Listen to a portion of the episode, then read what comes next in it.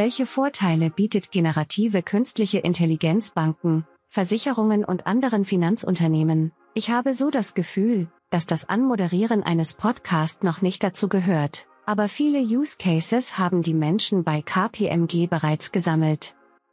Und zwei davon sitzen jetzt hier am Mikrofon und wollen sich darüber unterhalten, was uns Gen AI mittel- und langfristig bringen wird und wie wir heute schon mit Large Language Models arbeiten. Das alles pünktlich, grob gesprochen, ein Jahr nach ChatGPT Version 3.5, die für ordentlich Furore sorgte mit Ergebnissen, die viel besser waren als das, was wir von KI zuvor kannten und einen großen Schub für das Thema in der Öffentlichkeit und auch bei Unternehmen brachte. Und damit willkommen zu einer neuen Folge von Digitalisierung ist, dem Podcast zur Transformation der Finanzwelt von KPMG Financial Services, sagt Thorsten Wiese.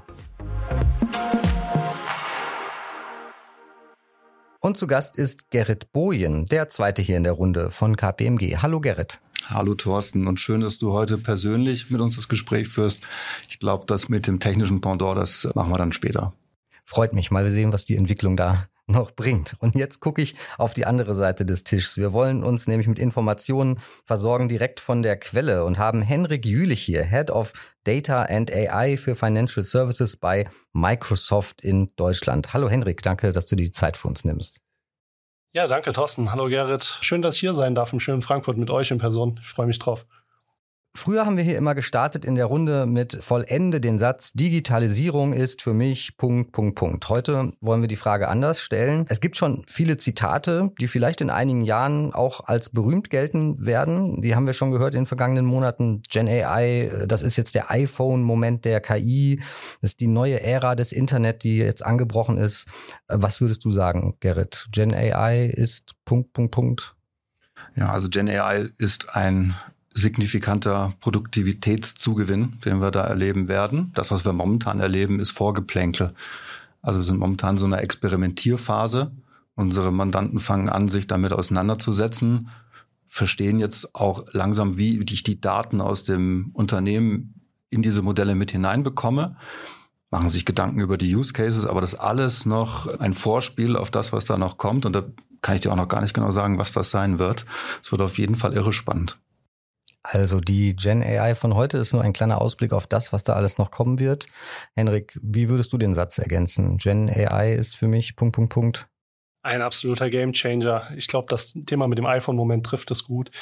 Aber gerade im Unternehmenskontext sehen wir auch die Herausforderung, dass Gen AI, Punkt, Punkt, Punkt, ist nur so gut wie meine Daten, die ich dem AI zur Verfügung stelle an der Stelle. Und dort haben wir eine schöne Herausforderung, die richtig coolen Cases mit guten Daten zu unterfüttern und dadurch wirklich es zu schaffen, dass Gen AI zum Gamechanger vor allen Dingen im FSI-Markt wird. Die Cases hast du gerade schon angesprochen, wunderbar. Also wir befinden uns an einem noch recht frühen äh, Zeitpunkt dieser Reise der Geschichte der generativen künstlichen Intelligenz, aber Erfolgsbeispiele gibt es auch schon in dieser jungen Geschichte. Gerrit, wir haben bei KPMG schon so eine ganze Bibliothek von Use Cases auch erstellt. Welche Erfahrungen hast du dabei gemacht? Woran erkenne ich einen guten Gen AI Use Case?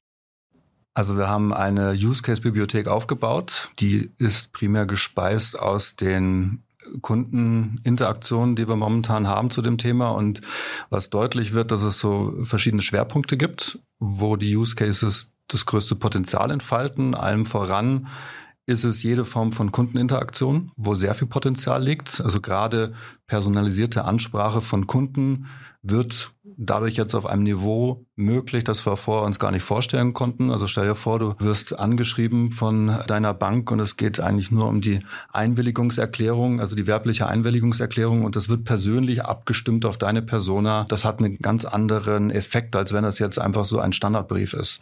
Also das ist so ein ganz naheliegender Case. Interessanterweise greifen die Use Cases jetzt auch sehr stark in diese kreativen Bereiche mit ein. Also Marketing ist sehr stark davon betroffen. Aber jetzt auch im Backoffice-Bereich gibt's sehr interessante Anwendungsfälle, gerade wenn es um Themen geht, wo Dokumente gereviewt werden, wo es darum geht zu überprüfen, erfüllen die bestimmte Standards, Dinge, wo in der Vergangenheit Menschen Reviews durchgeführt haben. Wir haben das auch in, in der KPMG intern auch. Wir haben auch so Risikofreigaben. Da sind wir auch gerade dran, die nochmal zu überarbeiten, dass viele Dinge automatisiert im Vorfeld geklärt werden. Und das geht dann rüber in die Softwareentwicklung, wo wir ja heute schon sehen mit GitHub Copilot, dass man viele Fragestellungen, wo man früher vielleicht noch mal eine Suchmaschine angeschmissen hat, dass man da nicht mehr die Suchmaschine für braucht, sondern ein normaler Sprache seiner Entwicklungsumgebung sagt, was man gerne braucht und das wird dann eben dann ergänzt. Und das ist auch ein ganz extremer, ich glaube, einer der größten Bereiche, wo wir die Profitabilität steigen sehen. Chatbots zum Beispiel für Callcenter hatte ich auch mal im Gespräch mit einem Kollegen, hatten wir drüber erörtert. Ist natürlich auch in der gesprochen sprachlichen Interaktion bestimmt äh, sehr spannend, weil viel größere Datenmengen viel bessere Ergebnisse am Ende dort bedeuten können. Ne? Definitiv. Hatten ja auch gemeinsam mit der Microsoft und Paloa an einer Lösung, wo dann eben das Ganze nicht mehr über Texteingabe geschieht, sondern eben über natürliche Sprache. Auch ein super spannendes Feld, wo wir dann auch sehen werden, dass dann ein Mitarbeiter, der heute vielleicht auch in einem Callcenter sehr wiederkehrend die gleichen Fragen beantwortet, dass der sich zukünftig viel stärker um spezielle, viel kniffligere Fragen kümmern kann, weil so diese einfachen Fragen vorneweg von einem Bot schon beantwortet wurden und das in natürlicher Sprache. Kann ich nur beipflichten. Gerade das Thema Kundeninteraktion über Callcenter, Service Center ist heute in der FSI-Welt ein Riesenthema. Meistens sind die Callcenter unterbesetzt, skalieren nicht in den nötigen Schritten. Und auf der anderen Seite kommen heute immer noch jede Woche sehr viele Anrufe auf einem einfachen Level rein, wie ich möchte meine Kreditkarte sperren oder ich möchte meinen Kontostand wissen. Und gerade mit natürlicher Sprache oder auch mit visuellen Technologien wie Avatar-Technologien äh, können wir eine sehr menschennahe Kommunikation mittlerweile aufbauen in einem natürlichen Dialog, der dem Menschen einfach einen sehr einfachen, guten Zugang gibt, seinen Task zu erledigen, in Form von meine Kreditkarte zu sperren. Und im Hintergrund sind es eben Large Language Modelle und verschiedene Technologien da, die das eben ohne Involvierung einer Person aus dem Callcenter ermöglichen. Hast du denn eine Haltung schon dazu ja, entwickeln können, dir eine Meinung bilden können, wo eigentlich das größte Produktivitätspotenzial für die ja, Finanzindustrie liegen mag? Also wir reden ja auch von Coding, von Cybersecurity, Arbeitsproduktivität haben wir gerade auch in der Zusammenarbeit zwischen Kolleginnen und Kollegen besprochen. Ja, was, was denkst du, wo das größte Potenzial eigentlich schlummert? Potenzial und Produktivität, lass uns die zwei Worte mal gerade getrennt betrachten, weil ich glaube, das ist super spannend. Aus der Produktivitätsbetrachtung sehen wir den Microsoft Co-Piloten, der jetzt ja gerade public available ist seit dem 1.11. Der wird uns natürlich im Backoffice und im Front Office enorme Produktivitätszugewinne bringen, sei es nur ein Agent, der mit seinen Stammkunden interagiert zum Thema Geburtstag und vorher eine Geburtstagsmail nett persönlich formuliert hat, der ist heute von einer AI einfach generiert bekommt. Nehmen wir Marketingabteilungen, die viel mehr in das Thema Hyper-Personalized Marketing investieren können, jetzt durch so Technologien granularere Zielgruppen erreichen können, was sie vorher mit der Größe der Abteilung einfach faktisch nicht geschaffen haben und so dem äh, Endkunden ein besseres Erlebnis bieten können, aber selber auch einen Job vollfüllen von der Produktivität, was sie bisher nicht leisten konnten. Und am Ende Potenzial, was du angesprochen hast, bleibt für mich das Thema Front Office das größte Potenzial. Alles rund um Callcenter, Kundeninteraktion, Kundenbegleitung, von der Akquisition über die Betreuung als Kunde. Da schlummert das größte Potenzial für uns alle miteinander, weil dort können wir das Erlebnis komplett verändern. Welche Erfahrungen hast du in den Gesprächen mit Kunden gemacht, Gerrit? Vor welchen Herausforderungen stehen die eigentlich gerade und welcher Auftrag ergeht daraus auch an das Management dann? Es sind wieder die üblichen Fragestellungen, die immer dann auftreten, wenn es um neue Technologien geht. Das ist meistens die Frage der IT-Compliance. Auch hier äh, ist das wieder die Frage, die, die im Raum steht. Neben der Fragestellung, wie man die ganze Trägertechnologie, diese Plattform aufbaut. Aber ich würde sagen, momentan dominiert die Frage, was muss ich jetzt regulatorisch tun, um hier sauber zu sein, schon den Raum. Und ja, es ist sehr ähnlich wie damals bei der M365-Einführung. Da stand die gleiche Frage auch im Raum. Als Bank oder Versicherung ist man reguliert. Meine Erfahrung ist, dass man da auch nichts abtreten kann an den Cloud-Provider und äh, sagen kann, liebe Microsoft, kümmer du dich bitte um die Compliance. Ich bin fein raus. Das funktioniert nicht. Das ist eine geteilte Verantwortung. Aber was wir halt einfach auch erlebt haben, wenn man sich diese Aufgabe stellt und die richtigen technisch-organisatorischen Maßnahmen trifft, dann ist die Nutzung möglich. Und das sehen wir jetzt ja auch, dass ähm, es kein Haus mehr gibt, was kein M365 einsetzt in der Financial Services Industrie. Das Gleiche werden wir auch sehen bei den Co-Piloten jetzt bei M365. Da werden auch wieder so Fragen hochkommen, wie muss ich das jetzt auskonfigurieren?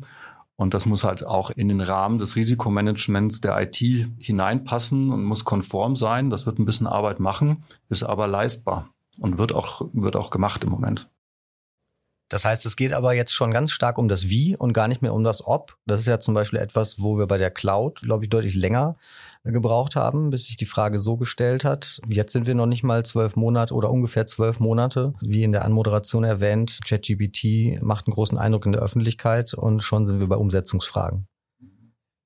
Also momentan ist dieses Thema wie kriege ich jetzt den Co-Pilot für M365 in mein Haus? Ist eigentlich nur eine Frage, wie schnell kriege ich ihn in mein Haus? Also man beschäftigt sich eigentlich schon mit der nächsten Frage, äh, wie kann ich OpenAI in meinem Enterprise-Kontext nutzen? Das ist so die Frage, mit der man sich eigentlich schon viel lieber beschäftigen würde. Aber jetzt steht wahrscheinlich erstmal die erste Frage im Vordergrund. Also von daher der, der ganze Value Case äh, von M365 Copilot ist ein vergleichbar leicht begreifbarer Value Case, muss ich sagen, zumindestens was ich so von meinen Mandanten höre. An der Stelle kann man sagen, es ist sehr anfassbar, sehr erlebbar. Dadurch stellt sich weniger die Frage des grundsätzlichen Ops. Die Kernfrage, die wir im zweiten Schritt jetzt sehen, ist vor allen Dingen, wie mache ich es relevant? Also wie verknüpfe ich das mit den Daten meines Unternehmens? Und das ist auch was, wo wir natürlich momentan viel Zeit in der Beratung investieren in Richtung der Kunden, ihnen genau aufzuzeigen, wie sie dann einen Standard-Copiloten mit ihren Unternehmensdaten erweitern nochmal um so einfach auch die besten Produktivitätsergebnisse zu erreichen. Da seid ihr bestimmt auch ganz nah dran. Also welche Hürden äh, werden sonst noch geäußert? Also an welchen Fragen arbeitet ihr gemeinsam mit Kunden bei der Einführung, bei der Umsetzung? Also momentan sind wir natürlich sehr stark darauf konzentriert, mit den Unternehmen zusammenzuarbeiten, die das Momentum von GenAI voll erkannt haben, super schnell an den Markt wollen, den eine Hand zu geben, zusammen äh, mit Partnern wirklich die Cases schnell umzusetzen und sie zu enablen. Und auf der Hürdenseite sehen wir momentan die größte Hürde im aktuellen Datenbestand, weil gerade wenn wir in die FSI-Branche gehen, äh, gehen und rein, tiefer reingucken, sehen wir, dass teilweise Datenbestände noch klassischen Nicht-Cloud-Welten unterwegs sind, zum Teil teilweise schon in der Cloud sind, aber teilweise auch stark verteilt sind.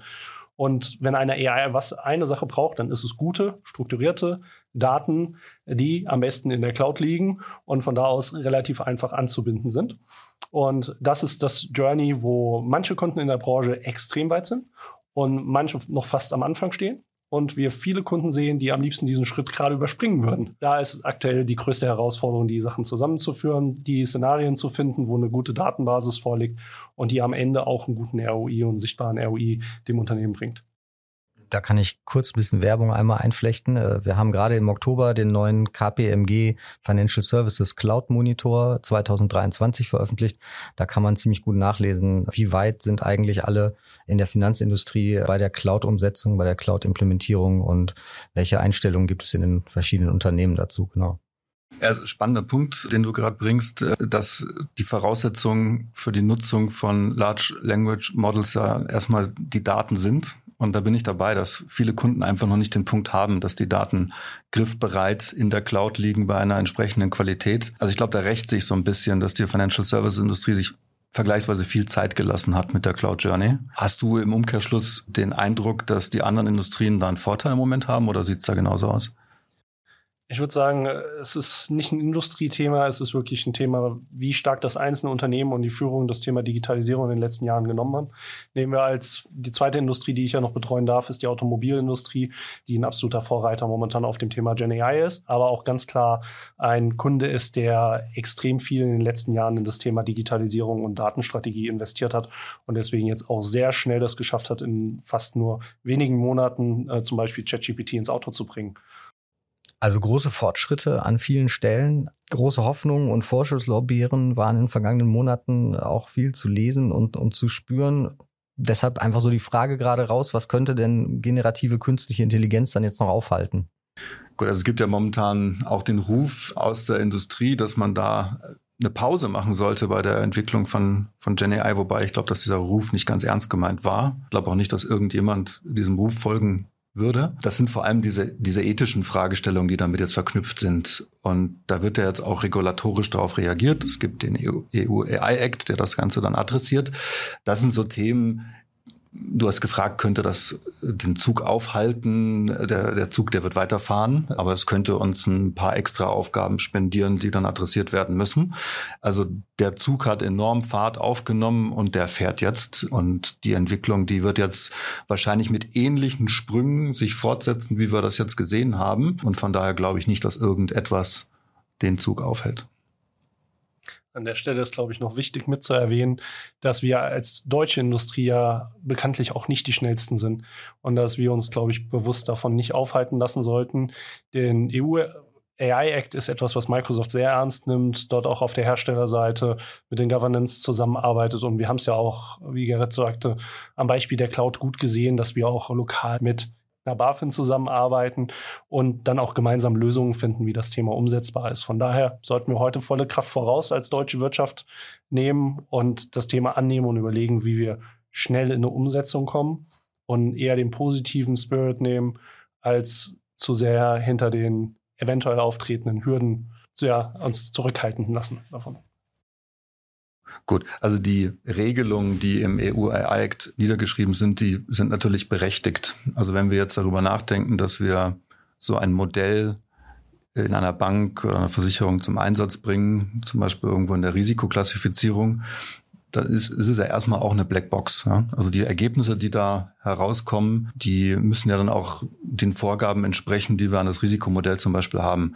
Und genau solche Punkte werden ja auch aufgegriffen im EU-AI-Act und deswegen halte ich den auch für sehr berechtigt. Was wir momentan mit unseren Mandanten machen, ist eben dann auch diesen Fragen nachkommen und sicher zu stellen, dass die Modelle auch das tun, was sie sollen und dass sie nicht irgendwelche Biases beinhalten. Und das kann man eben auch durch durch Tuning dann nochmal ähm, so adressieren, dass das dann eben auch ein fairer, ein faires Ergebnis liefert. Und das ist auch wichtig. Die Funktion in Financial Services, die ist ja auch eine relativ weitreichende. Da werden die Finanzströme gesteuert, da werden die Kreditentscheidungen mitgesteuert und all sowas sollte natürlich mit, mit fairen Bedingungen ablaufen. Henrik, wo wir dich schon da haben, muss ich eine Frage natürlich noch stellen. Ich persönlich habe in den vergangenen Jahren es oft erlebt, dass Projekte sich in die Länge ziehen, weil Entwicklerkapazitäten fehlen.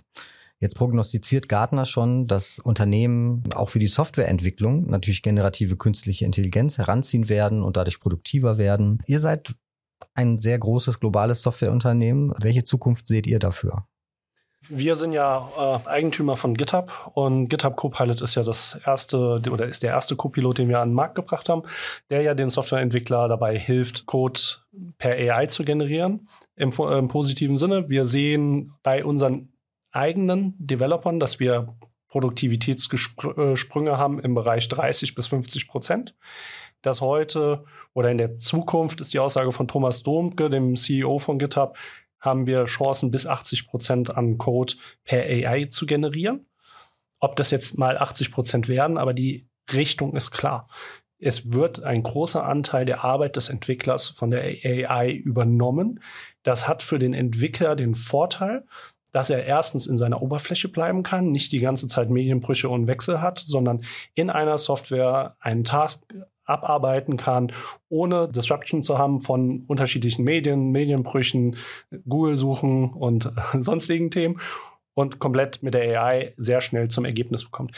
Was der größte Punkt ist, die Entwickler sind deutlich mehr zufrieden mit der Arbeit, die sie machen und auch am Ende mit dem Ergebnis, was sie in kürzerer Zeit schneller erreichen. Und damit sind wir wieder beim Thema Produktivität. Äh, beeindruckende Zahlen, also bis zu 80 Prozent. Da wollte ich euch als zum Abschluss nämlich auch noch fragen, was war denn euer bislang erfolgreichster Prompt? Also wo hat euch generative künstliche Intelligenz mal so richtig viel Arbeit abgenommen? Also, mein erfolgreichster Prompt war gerade vor zwei Tagen. Ich äh, bin gerade dabei, eine äh, Camperreise zu planen mit in etwa 14 Stationen. Und äh, es standen so Fragen im Raum, wo campen wir, wo ist die nächste Tankstelle, wie weit ist die Distanz zwischen den Orten? Und ich habe als einfachen Prompt eine Excel-Tabelle mit Datum und Destination genommen und die als Prompt eingefügt und die Frage gestellt, kannst du mir zu diesen Destinationen bitte eine kurze Beschreibung liefern? Bitte sagen, wo die nächste Tankstelle ist. Bitte sagen, was das erwartete Wetter ist aufgrund der Vergangenheit.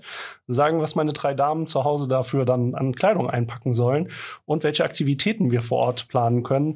Und natürlich, wo der nächste Supermarkt ist und die nächste Tankstelle mit genauer Adresse.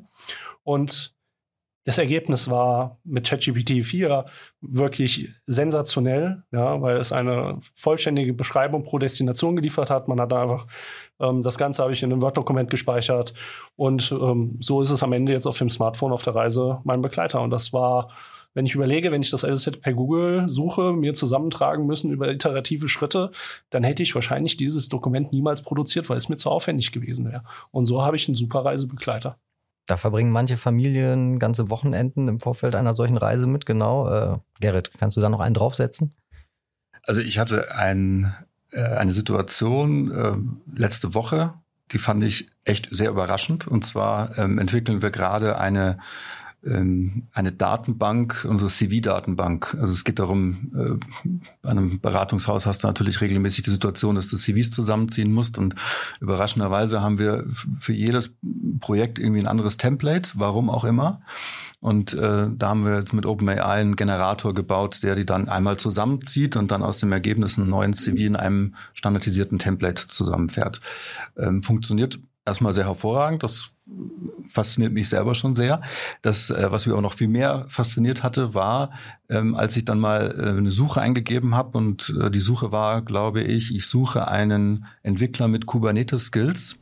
Und dann hat ähm, OpenAI geantwortet, ich habe jetzt hier jemanden gefunden, der hat jetzt im CV nicht Kubernetes drinstehen, aber der hat mit dem Produkt sowieso gearbeitet und das basiert auf Kubernetes. Schau mal, der könnte passen. Und das fand ich schon ziemlich beeindruckend dieses um die Ecke denken.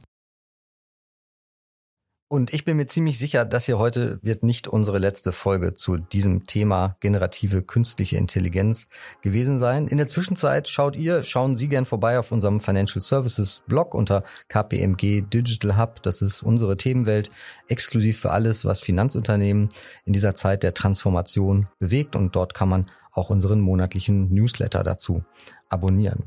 Für heute danke an Henrik, dass du da warst. Danke, dass ich da sein durfte. Danke an Gerrit von KPMG. Danke, Thorsten. Spaß gemacht. Und wir hören uns, wenn ihr mögt, wenn Sie mögen, in circa vier Wochen dann wieder hier in der Podcast-Reihe Digitalisierung ist zur Transformation der Finanzindustrie. Ciao, ciao.